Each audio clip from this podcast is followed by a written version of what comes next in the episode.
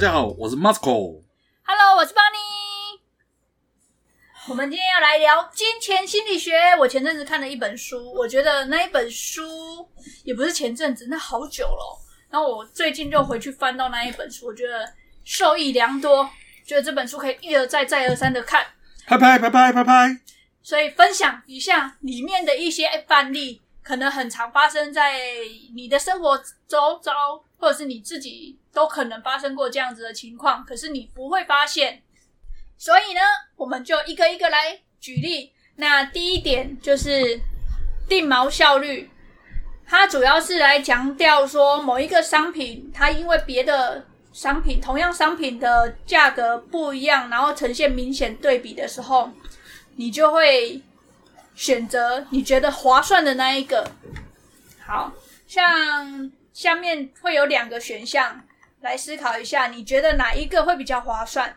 第一个，花八百元请锁匠开门，但是花的费的时间是两分钟，他就马上帮你开门。嗯。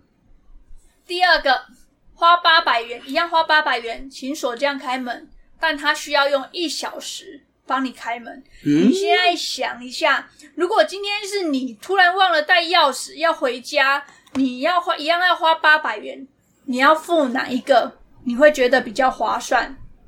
你觉得哪一个？三、二、一。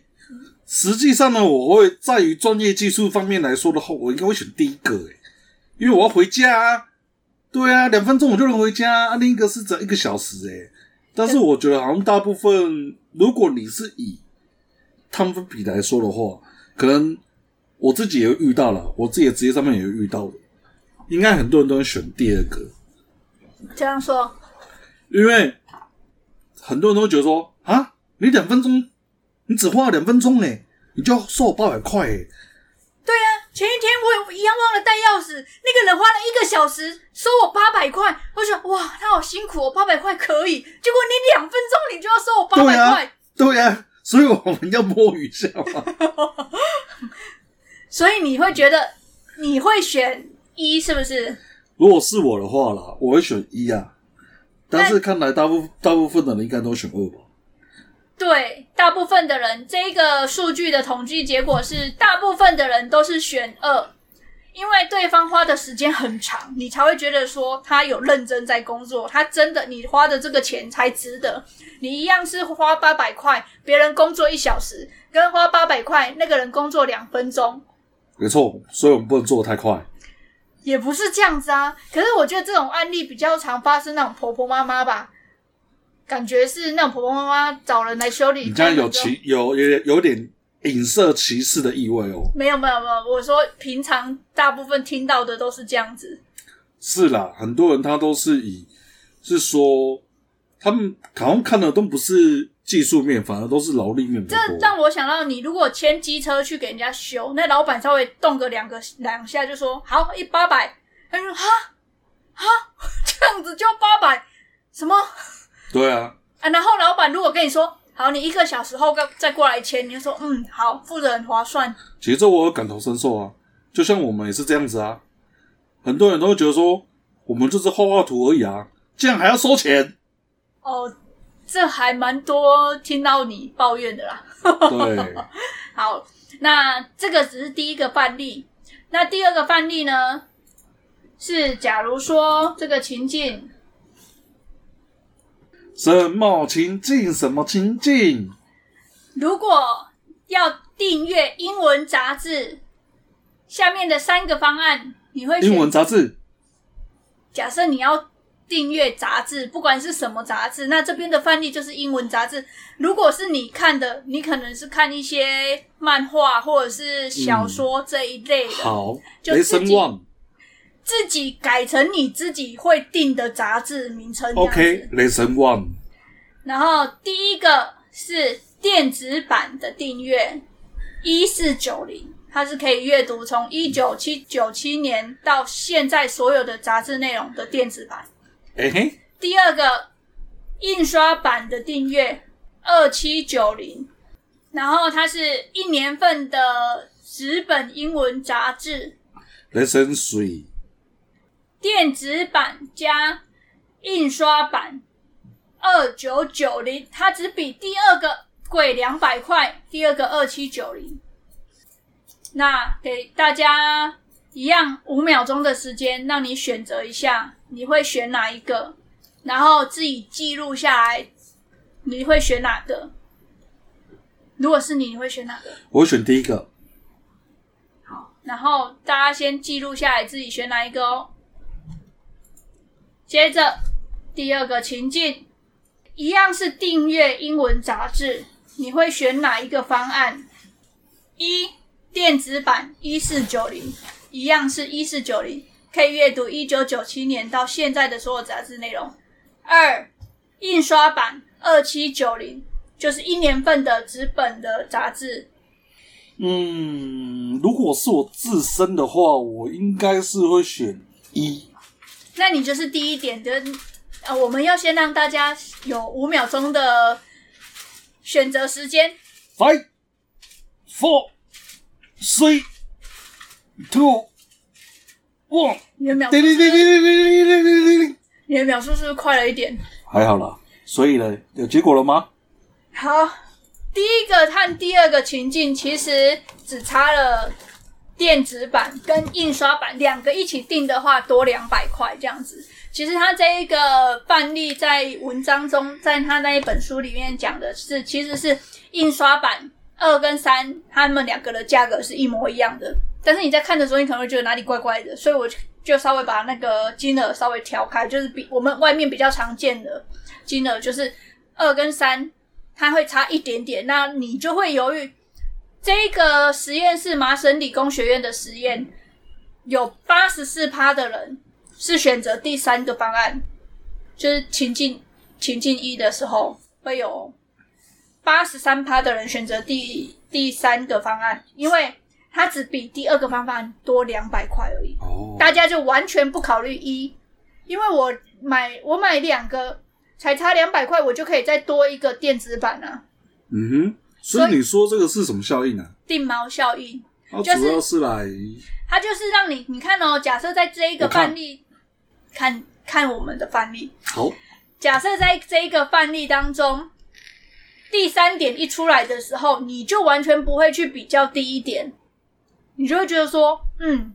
三好像比较划算诶，才差两百块，我就可以同时拿到纸本跟电子版了。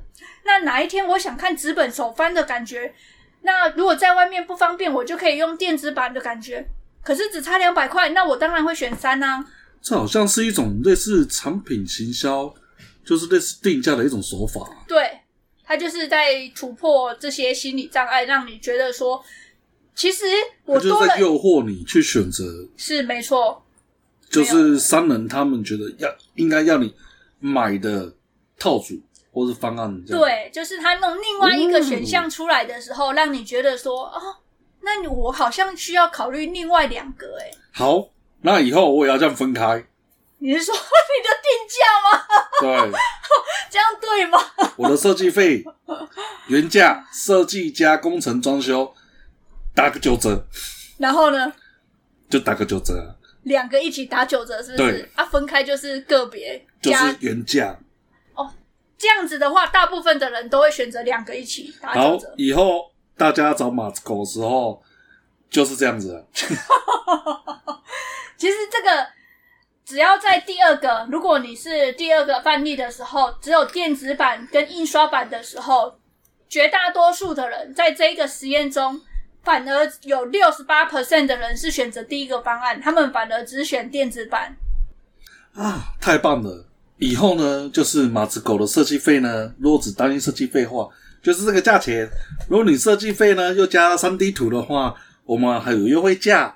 然后如然后呢，如果是设计及装修呢，我们打个九折。然后如果呢你是设计三 D 图加装修呢，我们可以打个八五折。你要先写原价在上面嘛？对嘛，这样子以后整套来。对，大部分是这样子在玩啊。那我就觉得，哇塞，好准哦！我以前只要看见第一个，我就想说，嗯，差两百块而已，我当然是要选两个都有的方案呢、啊。好，我现在要去做我的 D N 了。我就觉得还蛮好玩的。好，看完这个之后，我之后再看一些优惠产品的时候，其实我就会稍微调整一下，看我真正需要的。基本上有一样就好了，我不可能同时两个都看啊。嗯，对，真的是非常少数，除非是家里有很多个人可以共同看的时候，是才会可能才会考虑到这一块啦。没错。对，那大家也可以留言写下来，你前三个这个测验是选择哪一个方案？那如果解释完之后，你在遇到同样的情境的时候，你还会不会再写同一个方案，选同一个方案这样子？那第二点就是心理账户，这我也觉得蛮好玩的。心理账户就是你会自己把钱划分。好，那我们现在就用范例来举例。假如你去看演唱会，门票要一千块钱，你已经事先在线上订好门票了。那你也收到纸本的门票，但是在演唱会当天，你已经找不到那一张门票啊！这么粗心？对，可是现场刚好也有那种临时卖的啦，就是有多出来，也也不是黄牛，就是现场还有门票，然后他的门票竟然也是刚好一千块，他没有涨价，这没有道理啊！黄牛票怎么可能？我们现在假设嘛，那刚好也是一千块，那你的皮夹里面。也有这一个一千块，好了，这是注定好的吗？问题来了，这时候你会选择再花一次钱买门票，还是二算了就不买了，就回家了？我回家了，我看转播。你会选择呃，不一定有转播，那不用了，我就不看了。你会选二？对。好，那我们一样给大家五秒钟的时间思考一下。这不是禁止，这是让大家思考。五秒钟好冗长哦。好，假如你今天不管你选一还是二，假设你今天就是买门票了，那你也进去看了，那你觉得你这一次大补一下啊？所以你说后面。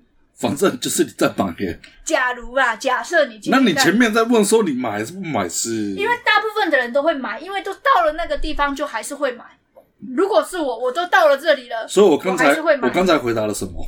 你回答了就是不买，也是你自己的选择。停损点。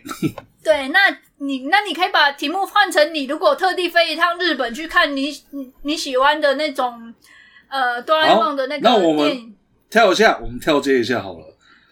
就是假设呢，你已经买了一百块的演唱会门票了，然后呢，到当天之后，你到现场才发现到，哎，你的门票不见了。对，就会发现到有一个人，他突然临时有事了，他不看了，他愿意以原价一千块卖你，然后呢，你选择你买了，这样简是不是就比较简洁一点？对，好，就这样，好，接下来的，然后你说什么？一个可以取，一个可以不要，一个可以要啊。你这个最终结果就是导向我一定要买啊！我是假如说，如果今天你买了，不行。好，如果你买了，你觉得你这次的的门演唱会门票是一千块还是两千块？两千块，冷清扣啊！你花了两千块，对，确实，大部分的人会说两千块。嗯，你跟大部分的人一样啊，他就。他就事先已经花了一千块啦，没错啊，我我要达到这个目的里面，说我已经花了两千啦。对，嗯，没错啊。好，那我们再来看第二个第第二个范例哦，一样，门票一千块，可是你这一次没有线上买，你就是现场排队买。嘿，可是突然买的时候，你发现你原本有两千块的钞票只剩一千块，掉钱。对，那一千块不知道掉到哪。现场有小偷？不，可能你在买其他东西的时候不小心掉出来之类的。反正你就是出门的时候，你就已经确定有两张一千块。这么粗心，你平常都在哪边出没啊？那你在付钱的时候，你就发现只剩一张一千块。这时候你会选择买还是不买？买买买。这时候你就买了。你这后面的问题，你一定就是说，那你一定要买啊！你要让大家想一下，每个人的决定不一样，我们要让所有人都有参与感。好，那就好，我不买了。你一样是不买？对啊。你特地，你如果特地飞到日本去看哆啦 A 梦的哦那个剧场，然后到现场了，嗯、你还是一样不买就走了？你会忍得住不买就走了？我忍得住啊！我不相信。我也不太相信我自己。好，那大家应该都选完了。这时候一样的问题，假如你已经买了，买了，对，那你觉得你这一次的演唱会的门票是花一千块还是两千块？四千块。我我就这一次第二个情境跟第一个情境要分开。哦，第一个你请领的是不是？对啦，哦、那就是两千块。你花两千块，嗯，但大部分的人会说一千块。Why？因为会觉得说原本的一千块是我自己不小心用丢的，可是我来真正来到这个演唱会花的钱是一千块。嗯，但是就就我自己看来，我是以事件去划分啊。就是对我来说，这是同一件事件里面发生的。哎、欸、啊，那如果这个事件在你前面在吃饭的时候掉了，发现不见了，那你这一次的演唱会，你还是会觉得两千块吗？当然就不会啊。你就会觉得说是吃饭钱应该说花一千块吗？假设是说我今天是特地到演唱会附近地点附近吃饭，然后而掉的话，我自己我就会把它归类为说，就是因为看演唱会，所以我多花了一千块。应该说，我在做这件事情的最大的目的性是为了什么而而去做？那你吃饭的钱会算在演唱会这一次？假如说我今天我只是最大目的是我要去吃饭，嗯，然后演唱会只是我刚好路过，临时起意想说啊，那我帮我去看一下，对，然后才发现说我掉了一千块，那对我来说，我自己就会觉得说我那顿饭是花了多花了一千块。而不会是演唱会，我多花一千块，就是你会归类在事件上。对，因为就是事件，它我最对于就是我这次出行的最大目的是什么？好，那你跟其他人不一样，因为大部分的人会说一千块，嗯，因为大家会觉得说自己掉的不属于这次的门票费用，大部分的人会区分心理账户，把这次演唱会的门票预设就是一千，可是。这一张门票我还没有花掉，所以这演唱会的扣打它就是一千块，所以其他的钱掉的钱，它就是属于其他的费用。嗯，总而言之，这几个情境来讲下来呢，你都不是一般人，我比较特别一点点，对，你比较正常一点点。嗯，所以心理账户它主要是说什么？就是你会有把钱做区分的动作啊，就是像演唱会门票，我已经预设说这个演唱会是门票是一千块，那我就会把我原本的账户区分一千块出来到新那个演唱会门票这个账户。哦，那我在买演唱会门票的时候，我实际付出来的动作就是那一千块。所以我可以这么说，就是说每个人他其实在对于花费上面，或者说。或或者是说，对金钱的使用上面，他们会有类似像是画格子的感觉，一个坑一个坑这样子。对对对，那所以就是说，哦，我这笔钱是游玩，它就是一个坑一个格子在里面。对，它的预算里面可能就是一千，然后下一个可能是可是吃的，那可能就是五百块这样子。对，就有点像是旅游费，我们大家都会存旅游费，可能存到假设存到五万块，飞出去玩了。那你就会觉得说，我有五万块的旅游费，我可以尽情的花，嗯。但是你有没有想过，你如果没有花这些钱，还是你的钱，它并不会因为你出去旅游，然后他你没有花完，他就不是你的钱。所以心理账户它是一个很自然的反应吗？对，它是人性的反应，他会自己去做区分。啊，想不到我没人性，对我来说。没有叫做格子，我做一个大坑。所以你出去玩的时候，你不会因为说你准备好一万块的旅旅费要出去玩，嗯，然后就觉得说我会，但是我不会分那么细啊。那你怎么分？就是我分的都是以事件呐、啊。对呀、啊，我现在在跟你说，就是出去玩这件事嘛，出国旅游这件事嘛。啊、嗯，那出国旅游的费用你是怎么分？就是我这一趟我扣打都十万，包含食衣住行这样子。对，全部就十万啊！如果你会不会觉得说，反正都出来玩了，我就玩开心一点就花，要不然这样过得很拮据吗？有些人会啊，因为他一样是自己的钱啊。有些人没有心理账户的分别的时候，他就会舍不得说，哦，这一吃这一顿饭，然后玩这一个游戏，飞这一趟，然后他就每一项都算得很清楚，这样子啊。嗯，可是你会有心理账户，所以你就把十万块区分为你旅游的费用。那你旅游有十万块，你去那边你就不会绑手绑脚，你就是大量的花，你就是玩的开心就花。也不能说大量的花，就是你有一个扣打在那边，不要超额就对了。我还是会稍微 double check 一下，问一下旅伴嘛，可以吗？我可以买吗？可以吗？可以吃吗？也没有到那么夸张，反正就是大部分的人，绝大部分的人都会有心理账户，连我自己都会有，会有一个旅费的扣打。然后出国，我就是有这个扣打去花，不要花超过。嗯，了解。对，这就是所谓的心理账户，因为呢，我们会觉得这个跟平常花的钱是不一样的，所以就自动分开来了。对。好的，所以就会不自觉的把它化作不同的区域。对。那第三点就是付钱的痛苦。付钱有快乐的吗？就是只有在签名的那刹那是快乐的吗？假如公司派你去出差，已经包含吃住、交通，全部都包了，费用全部公司都帮你出，然后又额外给你五千块的奖金。这时候你出去出差的时候，你会得到额外的五千块，觉得自己好可以考好犒赏自己，去逛街或是去买东西利用一下。不会，你不会，因为那是我的薪水，那是额外的奖金，那不算在你这次的薪水啊。是，但是我会觉得那是我的薪水之一啊。那如果你刮刮乐刮到，你会会怎样？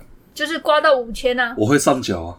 不是，你会不会直接把它花完？我会上缴，我绝对会上缴。在那边演了，我们现在就事论事，你给我诚实一点。我不可能会独吞的。你少在那边，我就盯着你每一次的刮刮乐。我跟你讲，我们这是共产主义国家，那边乱讲。对，我们所有的东西都是公有的。我们现在就事论事。如果今天是，我们没有个人资产这种东西。假设你自己出去玩，没有没有假设，不可能。如果你自己，如果这一个用公司案例你没办法预设的话，你可以把这个想成你出去玩，或者是你去买一个乐透或刮刮乐，你刮到了五千块，或者是中了五千块，你会怎么运用这一笔资资金？这个五千块，你会就是很开心的赶快去犒赏一下自己，吃个吃顿好料的呢？然后或者是就是不管这还是我的钱存下来。应该说一部分会算是类似犒赏嘛，不管是请客也好，或者怎么样，就是一部分，另一部分是会会存起来，没错。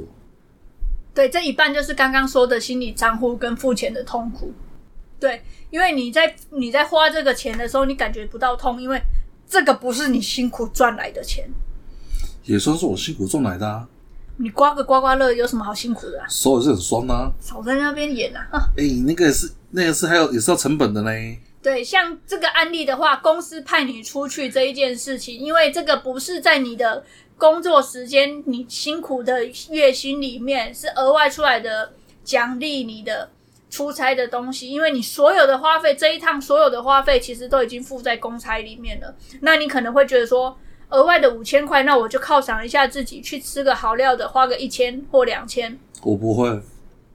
那你我就已经说你不是常人了，你那边，嗯。对，那大部分的人会因为这样子就多花多花掉这一笔钱，然后就会玩的比较开心。那有一些控制力没那么没那么强的人，他可能就不小心就花超过五千块了。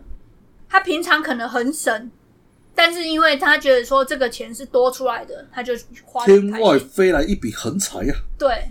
然后就玩的更更开心，就直接花光。这就是为什么赌场里面都是用代币的关系，因为它让你看不见钱。啊，我可以说是信用卡，也可以，对对对，信用卡也是这样，就是让你看不见钱，然后就直接有花就花掉，你不会心痛。哦，对，就是这样，不知不觉你的钱就这样消失了。对，像是预付卡、储值卡这一些，都是利用这一种。嗯呃，金钱的关系，它一样是你的钱哦。可是你看不到，因为你付掉的时候，跟你真正在花掉的时间点，它是有一段时间的。所以钱不是不见了，而是变成了你喜欢的样子。它也没有变成我喜欢的样子啊，它就是在预付卡里面，或者是信用卡里面啊，储值里面悠游卡那一些呢。你事先储值一千块的时候，你就说哇，我一千块又没了。哇，我一千块扣打可以挥霍完。没有你，你大部分人都是来，你要搭几趟捷运，我请客。他还是你的钱呐、啊，那边就会觉得说，你你在你在储值的当下，你可能就会觉得说，哇，我又少了一千块了。可是，等过了一个月，你真正要花这一笔钱的时候，你就会觉得，哎、欸，我买的很开心。我去超商刷一个东西，买个饮料，哎、欸，里面还有钱，那我再多买个饼干，或者哎、欸，还有钱嘞，那再买个零食好了。哇，也算是会吃了哦。哎、啊，它就是让你，因为你刷的时候不是付现金，他就是用卡片。现在是信用卡那一种，或者是直接冲淡你你消费的那种感觉嘛？对对对对对，所以他就不会有花钱的痛苦。那花钱的痛苦就是时间加注意力的影响。哦哦，我现在要去申请 Line Pay 了。啊，我刚刚这样子讲是叫你不要太常用，你你要去申请。以后如果找 Masco 设计啊，或是工程啊什么的啊，我们。可以接受 Line Pay 哦，对，因为你花钱你就没有那个感觉了。对对，是啊，很多是这样子啊。那书中还有一个蜜月旅旅行的范例，这个我蛮有感的。他是说有一对夫妻，他们蜜月旅行的时候选择最便宜的方案，所以很多的开销可能另外的餐点，他们旅费里面可能五天只供两天的餐点，另外三天是要自己额外付费。那像有一些行程变成要自费，这一对夫妻他们是选择最便宜的，所以很多都要没包含在里面，都是现场到了时候你再决定要不要再去付钱。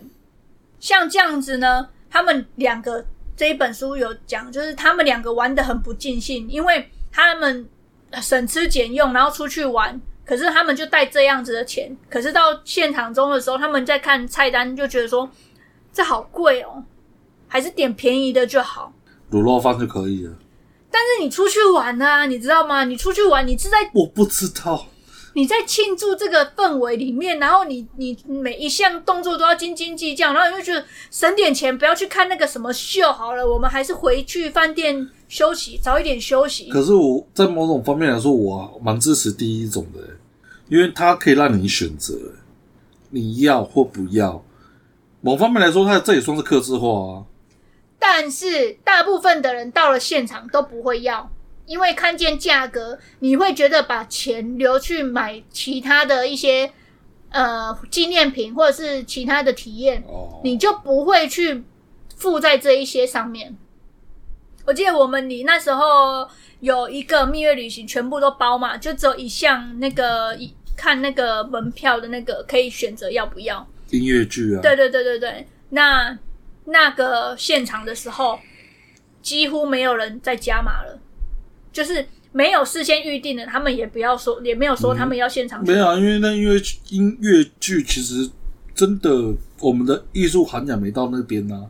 但是如果你这一个是包含在他的行程里面，是让你不能退的话，绝大部分的人就是还是会去参加。当然啦，但是我们还是要争取一下，因为我们真的艺术涵养不到啊。是没错啦，但是我们其他的体验我们全部都包啦。你今天如果是吃的话，当然是，当然是不管怎么样啊，就是我一定会花啦。没有，你看我们那一趟行程出去，很多的一些小吃什么的，我其实我们没有全部都买啊，也没有就是看见就是啊。是啦，因为旅伴很重要。这样，你是在嫌你的旅伴吗？也不是这么说啦，你也知道旅伴的胃口稍微小一些。自身的负担就会比较大一点。好吧，你这样子凹我就可以可以过。然后呢，这一对蜜月的夫妻，他们回来之后，他们就觉得很懊恼，很多东西都没有参加到，很浪费这一次的。再去一次，没有办法，他们本来就很省，他们就这么一次的蜜月时间。然后另外一对夫妻去书中一模一样的行一模一样的夫，就是不同的夫妻，一样是蜜月旅行。可是他们是全套包，全部都办，他们任何的费用都在前面就先付掉了，所以他们在现现场五天五天都不用自费，然后五天的行程也都不用再另外付钱，他们就是另外付钱嘛。对，他们就是玩的非常的开心，然后吃饭的时候也是那种很很 enjoy 在那个氛围里面。懒懒人旅行法。哎、啊，他就是吃饭的时候，跟着大部队走。他吃饭，他也不需要想说，哦，这个太贵，这个便宜一点好了。我们等一下还有别的行程，还要再付钱。可是如果他吃的东西是他不喜欢的呢？他一定可以选啊，一定可以换成相对就是同等价。那你要这样讲就 OK 啦，对不对？怎么可能会限制你说不行就不行？他一定是换成等价的东西啊。有些是不会的啊，有些就是说你不吃我们就没办法了。我们现在假设就是都可以换嘛，我们台以台湾来讲，几乎都是可以换嘛，对不对？台湾，对。那像这样子，他们回来的时候，他们就整个觉得很放松。就是我就觉得说，我跟这跟我们的蜜月旅行很相似，就是我们不需要去额外考虑到说，我们吃这一餐的时候的费用是多少什么的。嗯，但是也是蛮懊恼的啊。有什么懊恼的？有些就很难吃。那个是他们那边的特色，那没得选啊。对啊，你一到一坐下来就直接马上帮你上菜上菜而已。他顶多只是问说，你不吃，你吃素的还是吃荤的啊？你有什么？你你吃不吃牛？就这样而已啊。啊，其他菜色什么都没办法让你选啊。可是如果今天他一样的地点让你去自己选的时候，你会不知道要选什么啊？我不会啊。你看得懂就是。诶、欸，我当然我会找翻译啊、导游啊，而且我的旅伴厉害呢。走在那边好了，反正就是他就是因为。一个就是你在付钱是付当下，所以你就舍不得一直付出去，你就觉得说哦，这好贵，这好贵，然后你就一直一直这个也没玩到，那个也没吃到，然后回来在那边懊恼。嗯，对，就会有这个现象，所以就是要避免花钱的痛，所以才会把时间跟钱分开。是，这就是一些商人的手法，一样都是商人的手法，时间拖越久。你就越容易忘记当初付钱的痛。难怪常常有人说我们这行好贵哦，都要钱你。你一次付很多吧？不是啊，因为我们会分阶段啊，oh. 我们都是先完成再跟你们收钱啊。对啊，然后就完成哪一阶段，我们就收哪一阶段钱。所以嘛，难怪那么多装潢蟑螂那么那么赚。我终于知道为什么了。为什么？因为他们都是先先先收的啊，先收全部或先收全绝大部分钱啊。哇，是啊，我以为蟑螂也是慢慢收的诶。对啊，所以难怪他们，难怪很多人说我们这一行很贵啊，或什么。所以以后呢，以后找 Moscow，我们先提完方案之外呢，我们就开始先收八成佣金。你是想吓死谁啊？那大家都刷不下去了。我们可以接受 Line Pay。大家都刷不下去了，那边八成也是那么贵。诶、欸，没有哦，你付完之后你就不会觉得贵咯。可是，在当下你就会决定要不要的时候，就会决定时间很久啊。这也算筛选啦啊。你看，装潢蟑螂都是这样装的。啊，你又不是装潢蟑螂。我我只是羡慕而已啊。对啊，讲讲而已。但我觉得这个有好有坏啊，这一点。因为像是那种久久一次的，你好不容易存到一笔钱要出去做这件事情，然后你还在那边省吃俭用，在那边慢慢计算的时候，这个我就觉得很那个氛围就不对了。如果反而是蜜月这一种，我就觉得说我应该要全部都付完，就毕竟很多人，大部分的人都是一生才一次蜜月旅行。好，这样子我就知道了。这样，以后只要是出去玩。我就可以跟我旅伴一直无限上纲的申请经费，没有，你没有，你没有无限上纲。我我们出来玩了，你不要这样子。我刚刚的前提是九九一次的那一种蜜月旅行，像一生当中一次，两年，两年一次的，我就觉得 OK。OK，那我我开始先先开一下我的愿望清单。呃，你的愿望清单，我们一定会有一个上限 list。OK。我们都出去玩了，你不要这样。我们还是会有一个最上限，对不对？还是有一个最上限这样子。好，那总结一下呢，就是三点，这一本书的三个重点，它里面还有很多很多的范例啊。那如果因为很多都跟我们生活观，呃，生活当中非常有关系，所以我还蛮推荐大家去看这一本的。好的。